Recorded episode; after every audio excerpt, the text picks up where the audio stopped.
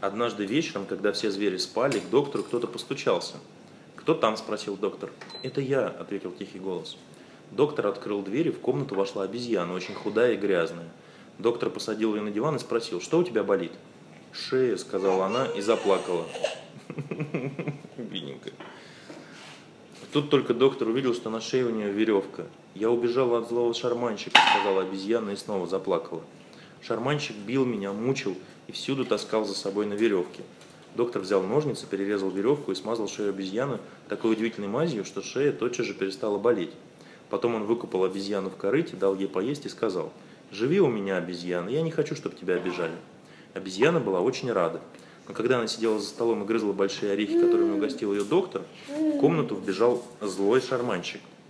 «Отдай мне обезьяну!» – крикнул он. «Это обезьяна моя!» «Не отдам», – сказал доктор. «Ни за что не отдам. Я не хочу, чтобы ты мучил ее». Взбешенный шарманщик хотел схватить доктора Айболита за горло, но доктор спокойно сказал ему, «Убирайся сию же минуту, а если будешь драться, я кликну собаку Аву, и она искусает тебя».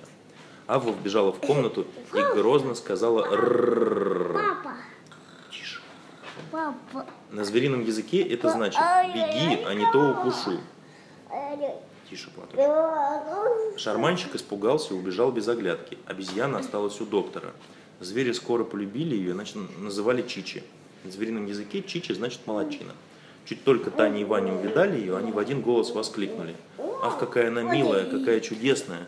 И тотчас же стали играть с ней, как со своей лучшей подружкой. Они играли и в горелки, и в прятки. А потом все трое взялись за руки и побежали на берег моря. И там обезьяна научила их веселому обезьяньему тайцу танцу который назывался на зверином языке ткелла. Текила.